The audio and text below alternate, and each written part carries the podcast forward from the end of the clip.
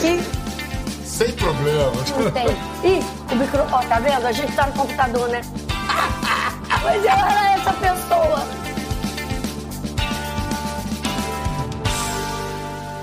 Olá, bem-vindos.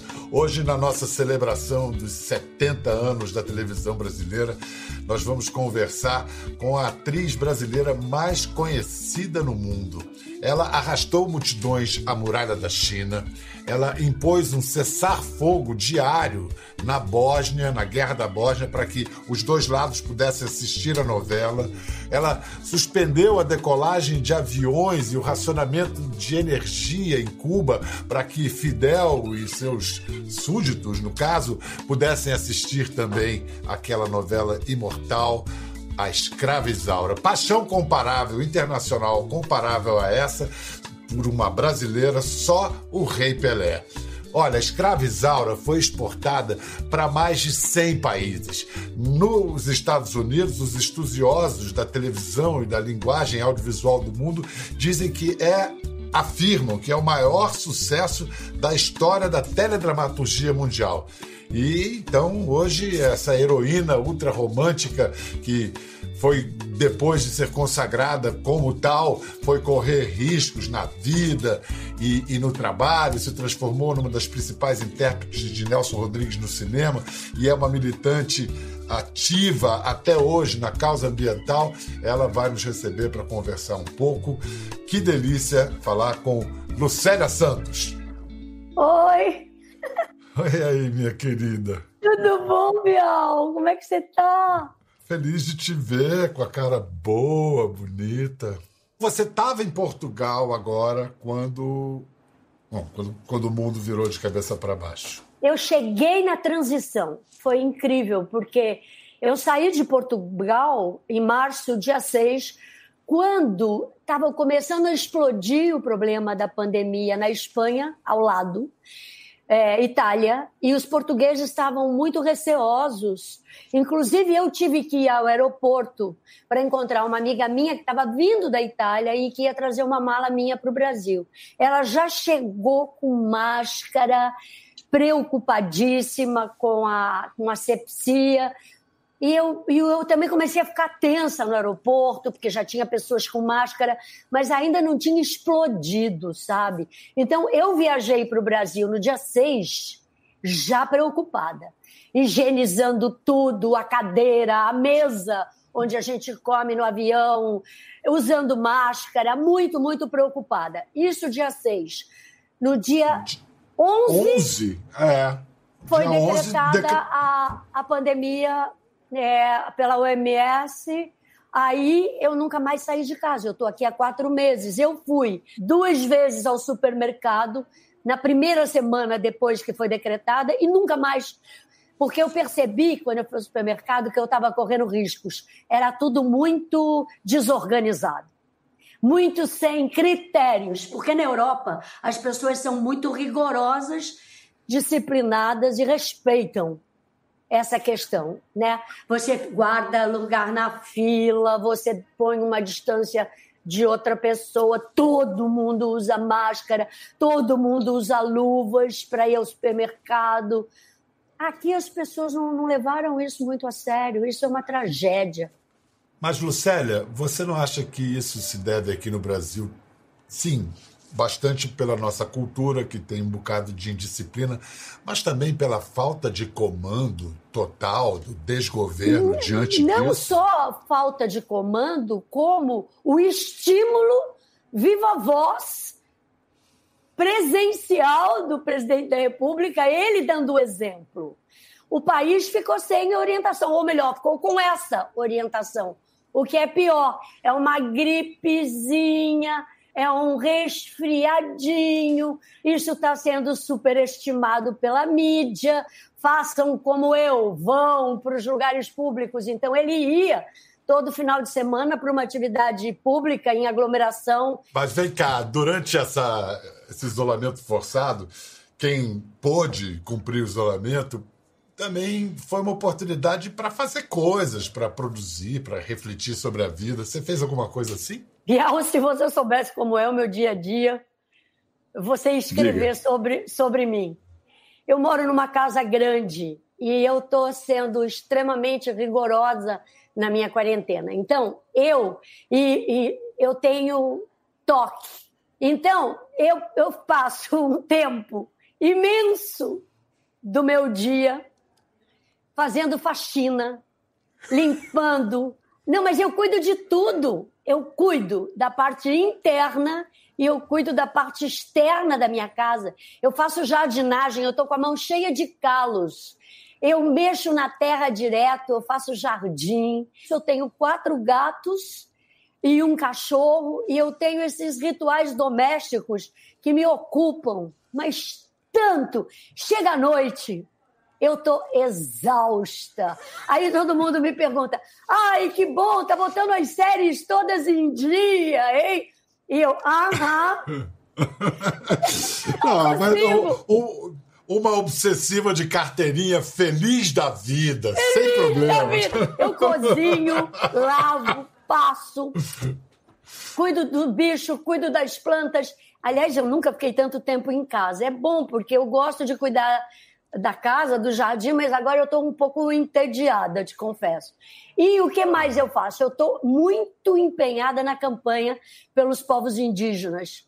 Eu estou dando um tempo importante também da minha. Todo o tempo que eu não estou fazendo faxina, eu estou fazendo a campanha SOS Chavante ao Ersari, que é pelos povos indígenas do Mato Grosso, que são 23 mil índios que estão passando por uma situação com o Covid-19, uma situação inimaginável.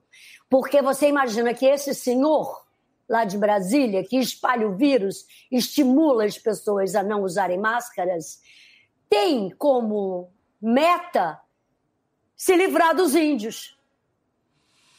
Então, ele desmontou todo o sistema de segurança de saúde, ele desmontou a FUNAI, todas as instituições, é, o ICMB, o ICMB é, Chico Mendes, ele desmontou todas as instituições que cuidam dos povos originários, os índios, os quilombola, os extrativistas, de um modo geral, do Brasil inteiro. Então, você imagina essa situação eles moram em lugares remotos, sem hospitais, sem acesso fácil ao hospital nenhum.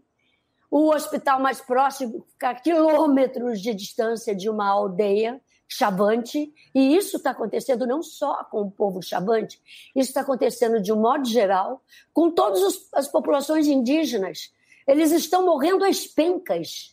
Mas vamos lá, é, você falou do Brasil, da cultura brasileira, a gente tem essa série esse ano toda comemorando 70 anos de televisão ah. brasileira. Parece que foi ontem. É, ah. Enfim, e você, você é muito obrigatória em qualquer série que fala sobre a televisão brasileira, porque a sua cara é a cara mais conhecida no mundo da TV brasileira. É. Então conta para mim o que, que acontece na cabeça de uma menina meio hippie, soltinha, atriz ultra iniciante, aí de repente tem uma mega fama. fama. Lucé, a, a Isaura foi um sucessaço, assim. Você não podia mais sair na rua. O que, que passou nessa menina que tinha 19 anos? Olha, por incrível que pareça, Bial, e pela minha própria natureza, eu sempre tive uma boa medida para as coisas, assim, nesse sentido. Eu e some-se ao fato de eu ser uma pessoa muito pé no chão, o fato de eu ter sido aluna do Eugênio Kuznat e ter ficado ali fazendo a minha formação com toda a disciplina que um ator necessita. Eu encaro a profissão como um ofício, um ofício como qualquer outro ofício. Eu não tenho essa. Eu nunca tive essa fantasia. Eu sempre quis, evidentemente, a fama e o sucesso, mas eu nunca perdi o chão de que o, o, o meu ganha-pão é o trabalho que eu tenho que fazer artesanalmente no palco, através da construção do personagem. E isso é muito mais transpiração do que inspiração. E tudo é muito assim. Um dia eu era a escrava Isaura, mas como tudo, eu já tinha essa coisa introjetada que depois eu virei budista. Tudo é impermanente. E tudo é hoje é, amanhã não é, hoje tem, amanhã não tem. Então eu fiquei muito feliz, mas continuei trabalhando, trabalhando, trabalhando. eu sou uma formiga operária, eu sou uma artesã do trabalho, eu sou. É, Lucélia, teu nome é disciplina, ou disciplina, teu nome é Lucélia. Eu nunca me iludo com as coisas fáceis, você entende? Então, eu nunca incorporei o papel da estrela internacional nesse sentido aí, sabe? Dessa essa coisa da fama internacional, inclusive, a vida te deu o destino, a carreira te deu 10 anos aí de intervalo, porque Isaura estourou no Brasil, mas para ter o estouro internacional foram 10 anos depois. Posso te contar uma história?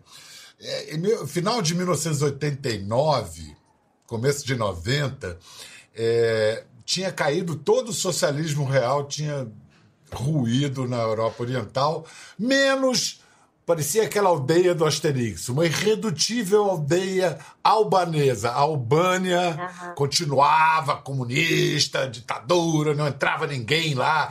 Todos os jornalistas europeus queriam entrar, não entrava ninguém. Aí eu consegui entrar, visto, convidado pelo governo, por quê? Por causa de Isaura. Ai, não acredito! Jura? Eu, não, eu nunca fui à Albânia. É, a Albânia passou uma vez e passou de novo. Passaram a novela duas vezes seguidas. Era uma sim, loucura. Sim. A Albânia não tinha nem carro, de tão pobre. Era um negócio assim. É. Vamos, vamos ver é, um pouco dessa história da Albânia e alguns outros lugares do mundo onde Isaura é, passeou. Vamos assistir. Hora da novela. Os soviéticos aprenderam o que essa expressão quer dizer Пожалуйста, а вы смотрите Рабыня Исаура? Фильм? Смотрим. Кто тебе его дал? 你竟敢违抗我！可我从来没撒过谎。jornalista do televisão da província, Ah, sim, Nem só de bola é feita a imagem brasileira na Albânia. A novela Escravizaura já foi exibida duas vezes. È ancora tuo magro, bes del falco. Sie jetzt in die Küche. La mia opinione non vale molto. What's the French word for chicken? Poulet. Vai, gustora, Rosa. Ugyan, keresztanyám, el fogunk készülni mindent. Az vulgäre Art und Weise behandelt habe.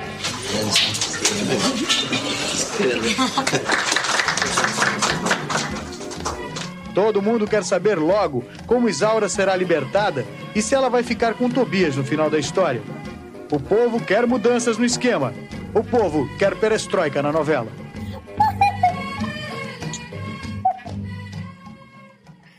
Ah, que delícia! Que delícia! Eu adorei. Poliglota! O povo quer perestroika na novela! Muito ah, legal, muito... muito legal. E você depois foi, foi viajar o mundo inteiro por causa Sim. disso, né? Sim, viajei pra caramba. Até hoje.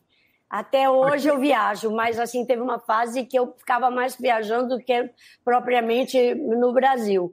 Mas... Aquele chinês que aparece ali tietando você alucinadamente era simplesmente o premier chinês, né? É, era o presidente da República. O, é, é, é, o é. Jiang Zemin. É o Jiang Zemin. Isso, é? Tá. é, Foi quando eu fui com o presidente Fernando Henrique Cardoso, ah, na comitiva dele, a convite dele, à, à China.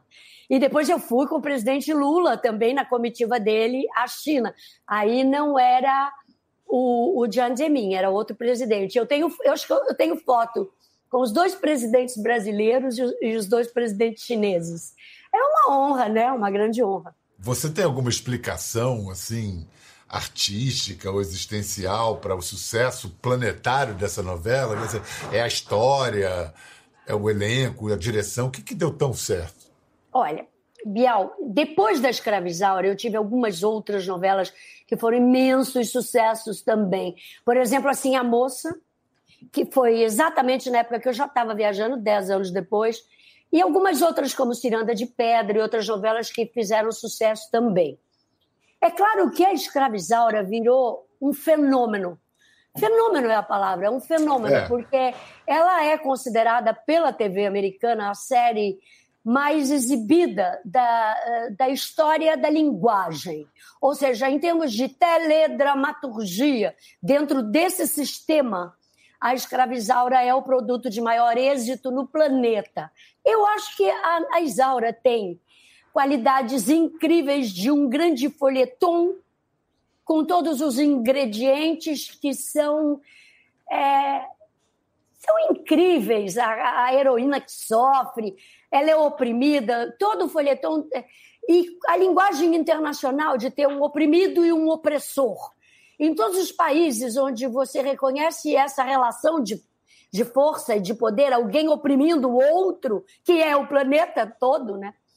as pessoas se identificavam e se identificaram com Isaura. Escuta, entre os, os tietes mais ardorosos, você teve dois. Um, peraí, um para cá, outro para Fidel e Nelson. Fidel Castro e Nelson Rodrigues. Os dois queriam se valer de seu poder para saber o fim da novela antes. O que, que o Fidel fazia? É verdade essa história, quer dizer, dizem, né?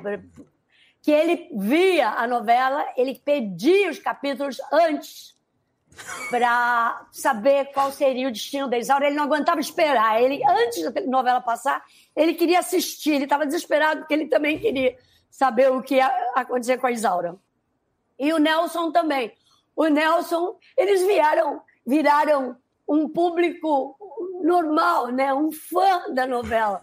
O, o Nelson também. O Nelson ligava para o Gilberto Braga para saber o que é que ele ia acontecer. É verdade. O, é, é, o Nelson também, outra flor de obsessão, né?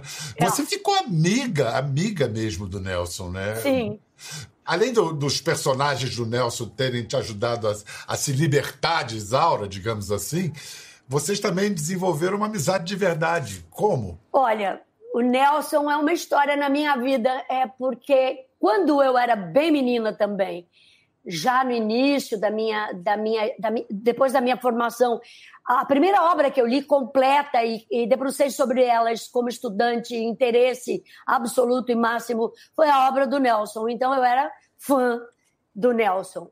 E acabei encontrando o Nelson no set de Bonitinha Mas Ordinária, que ele ia ver, me ligava todas as noites, ele me dirigia. Ele não me dava sossego naquela época que o telefone ainda tinha fio. Eu querendo dormir, porque eu gravava novela e filmava nos finais de semana. E o Nelson, minha cara, conte-me tudo.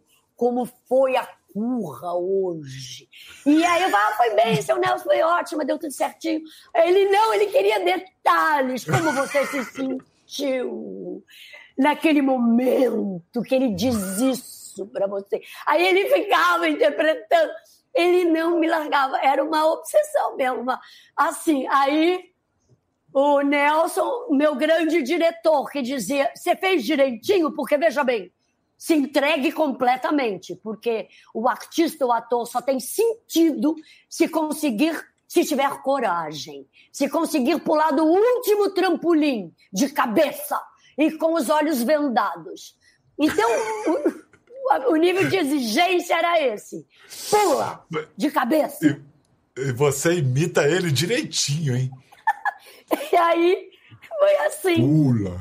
Uh, voz de trovão. Então, o meu diretor para sempre, né? Porque a voz do Nelson ecoa até hoje, né? E eu levo a sério mesmo essa informação.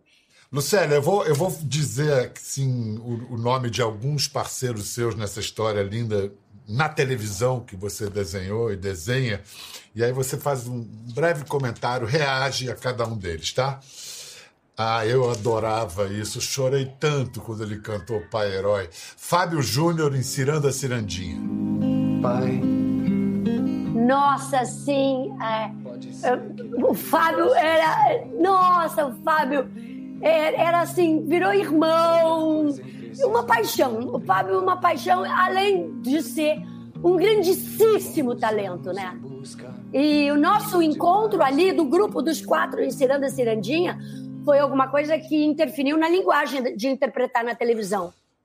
Daniel Sem Filho, dúvida. né? Daniel da, Filho. Mais, mais uma vez o genial Daniel Filho. Genial. Era você, era você, Fábio, Jorginho Fernando e Luiz e quem era a quarta? Era Luiz? Luiz a, a Luiz fez um episódio, Toma que o filho ah, é teu. É, tá. Tornag. Tornag. Fez um episódio. Agora, os quatro que moravam na comunidade eram o Fábio, a Denise Bandeira, o Jorge Fernando e eu. Isso, E Denise. os outros. Agora, era censura, né, Biel? Vamos lá, Malu Mulher, Regina Duarte, você participou de um episódio especialmente histórico. Sim. Olha, a, a minha história com a Regina é incrível, porque eu sou fã da Regina Duarte desde sempre. A Regina tem exatos 10 anos mais que eu, e ela foi uma influência muito grande na minha vida e na minha decisão de ir fazer televisão, porque eu vi as novelas dela e eu fui fazer teste para o Dom Chicote Mulamanca, onde eu comecei minha carreira em 72, por causa da Regina Duarte. E eu sempre acho que nós temos alguma coisa física semelhante. É, a Regina, durante uma parte importante da minha vida, é, a gente morava perto, a gente era muito amiga, muito próxima, nós caminhávamos juntas, ficamos muito, muito amiguinhas. E a Regina é uma atriz que eu acho uma, uma atriz admirável. E, portanto, eu, o Malu Mulher é um programa que foi também Daniel Filho, que foi, assim, libertador na televisão brasileira e que deu uma outra cara na carreira da Regina Duarte, a meu ver. E esse episódio que eu fiz era um episódio polêmico, que era sobre aborto, e que até hoje também é uma referência quando se trata desse tema, desse assunto. Eu amei fazer. Era muito bom o que a gente fazia naquele momento. Eu estava vendo uma cena desse é, episódio com a Regina, a Narjara Tureta, a, nós três numa cozinha, conversando e tirando as coisas da mesa e não sei o quê. Cara, aquelas marcas, aquele jeito de fazer, acho que a gente não consegue mais fazer daquele jeitinho. Era muito legal, era muito bom. Eu vi essa cena, é porque tinha uma naturalidade, um naturalismo que depois ficou chato. É, passou do ponto, né? Vamos lá, a gente passou falou há pouco. É, a gente falou há pouco do Jorginho Fernando, então vamos para a Guerra dos Sexos, que ele dirigiu. Tarcísio Meira. Ai, meu Deus, eu amo Tarcisão. Eu enfiei. Ah, eu vou contar uma história do Tarcísio que eu nunca contei publicamente. Quando eu era menina, Rock Horror Show, eu estava lá na fila para fazer teste para ganhar papel. Eu fui a uma. Eu amava Tarcísio. Aliás, eu sempre achei Tarcísio o homem mais bonito que eu vi na minha vida. E aí eu era muito irreverente, Bial. Se eu sou irreverente hoje, naquela altura, era, eu era, era inacreditável. Era uma e, peste. Uma peste e debochada. E eu, eu fazia cinema, já eu não sei, já fazia cinema. Eu tinha feito um filme. Eu tinha feito um filme, Paranoia, do, do, do Carlos Heitor Coni, com a Norma Bengel e Anselmo Duarte, dirigido pelo Antônio Calmon. Um filme bárbaro. É, foi meu primeiro filme no cinema brasileiro. E daí eu ganhava dinheiro caindo. Então, quando eu estava com os amigos, eu queria, muito engraçadinha, eu queria aparecer, eu, eu falava, se vocês me derem um real, um real, um real, cada um aí me dá um real, sei lá, dez reais, eu caio em público, eu vou lá e caio. E um dia eu fui a uma festa e o Tarcísio Meiro estava lá. E eu caí aos pés dele. e ele? Ele olhando. Mas assim, eu tive uma cena que eu falo assim, Tarcísio Meira! Pá! Caí nos pés dele. Ele, quem é essa louca? Eu já era atriz. E assim, eu era maluca, eu caí nos aos pés de Tarcísio. Ele, aquela classe, ele riu. Depois, quando foi lançado Paranoia, que eu te falei que eu fiz o filme, tinha um ensaio meu nua numa revista chamada Status. Foi o primeiro Sim. ensaio nua que eu fiz. E é, naquela época que não podia aparecer bico de peito, nem os pelos pubianos, eles apagavam o bico do peito. Olha a censura. E na entrevista eu dizia que eu queria ser amiga do Ingmar Bergman. Amiga não, eu não queria ser amiga, eu queria ser vizinha dele para poder pedir um ovo emprestado, bater na porta dele. Eu queria essa intimidade, assim. Oi, Bergman, me arranja um ovo que o meu acabou. E eu falava... eu falava isso na entrevista e eu ia falar, aí alguém me perguntava, e o Tarcísio Meira? Aí eu, aos 17 anos, sei lá, dizia assim: Tarcísio Meira, se aparecer na minha frente, vai dançar. Maravilhoso. Só faltava dizer, Tarcísio Meira, já peguei muito ovo dele. Pois eu era essa pessoa. Eu era essa pessoa. Eu sou muito séria hoje, muito calma. Lucélia, mais, mais um pra gente. São tantos e tantos e tantos, mas só mais um nome pra gente. Esse foi embora muito cedo. É, ensina a moça, o Marcos Paulo. Ah, você não sabe como eu fiquei devastada com a partida precoce do Marcos Paulo, viu? Ele era um grande colega, um... foi lindo o nosso trabalho juntos em Amor. Eu amava o, o Marcos Paulo. Um querido, um gentleman, um doce de pessoa, e que foi tão cedo, né? Uma coisa Escuta, você conversando com o pessoal do, do programa para preparar o roteiro dessa entrevista, você falou que tinha algo que era muito do, dolorido para você da carreira, que você foi vítima. Hoje se chama fake news. Eu, eu acho que naquela época era só difamação mesmo e que isso prejudicou a sua carreira. Você quer, pode falar disso? Eu posso te falar um pouco porque eu tenho pensado sobre isso, Bial, e quero inclusive a sua opinião. Na minha história pregressa, um pouco em função do sucesso demasiadamente grande que eu tive na minha carreira. Muito cedo. E, tal, e internacional, que é um caso um pouco específico na história dos atores brasileiros. Eu acho que eu gerei um certo nível de de rejeição, sabe? E, ou ciúme, ou sei lá qual adjetivo, inveja. E eu fui, sim, vítima de um tipo de fake news. Das pessoas terem uma necessidade de, de falar mal de mim, de me difamarem por coisas que eu não fiz. Ponto. É isso. Isso, a isso chama-se difamação. Até que isso virou uma coisa que começou a tomar uma certa concretude contra mim profissionalmente. Você percebe? E isso sim, eu tenho pensado muito que há uma semelhança entre esse fake news da era pré-internet, pré-redes sociais, que vem do mesmo sistema, do mesmo desempenho humano de rejeitar alguém ou de querer atacar alguém ou de rechaçar alguém, entendeu? Mas eu acho que com isso eu concluo. Eu acho, eu queria fazer essa colocação, porque é tudo mentira. E isso me prejudicou um bocado no Brasil. Mas era só isso mesmo. É, mas não empanou nem um pouquinho o seu brilho. Mas é importante você poder desabafar e falar disso. Mas você também contracenou com um, uma promessa que ainda bem não vingou nas artes cênicas. Esse sujeito aqui, o filme é Fonte da Saudade, de Marco Altiber. Que legal! olha lá atrás, olha lá atrás!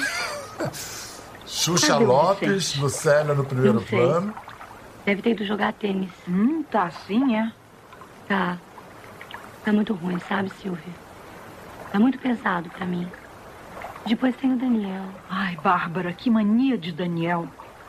Eu acho que você usa o Daniel para não encarar o Vicente.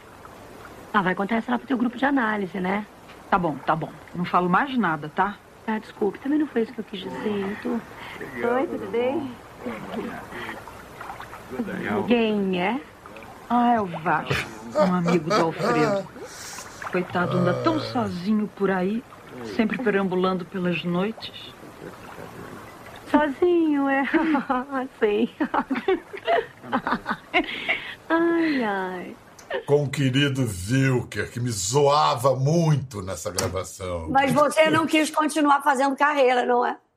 Como ator. Não, não, não. Mas sabe que hoje em dia eu me sinto mais à vontade, depois de velho, para fazer participações assim. Aprendi um pouquinho, mas na época não, estava muito em outra.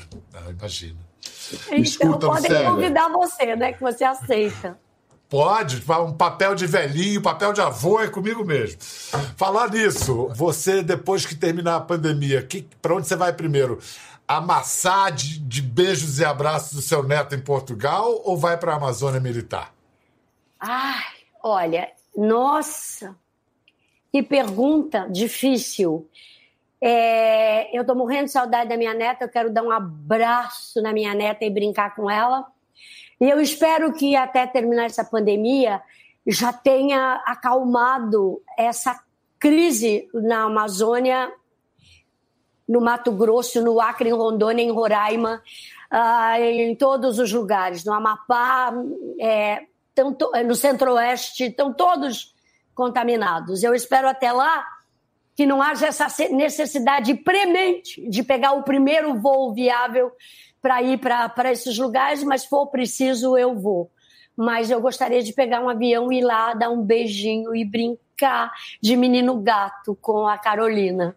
Eu brinco de menino gato, de lagartixo, de princesa Elsa, de princesa Ana, adoro. Ah, duas crianças felizes e contentes, que delícia. Eu acho que ela não entende muito. É a vovó Lulu. Eu brinco com ela. É muito bom. Que delícia. Olha, querida, muitíssimo obrigado. Foi muito bom estar com você. Continue se cuidando, cuidando bem da casa, muita faxina, muita jardinagem. Não me deseje isso, eu queria ficar mais calma, assim. Obrigada, um pela oportunidade. Um beijo. Obrigada. Eu que agradeço por tudo. Obrigada. Tudo de bom. Obrigado. Tudo de bom para você e sua família. Para vocês também. Obrigado. Tchau, gente. Até a próxima.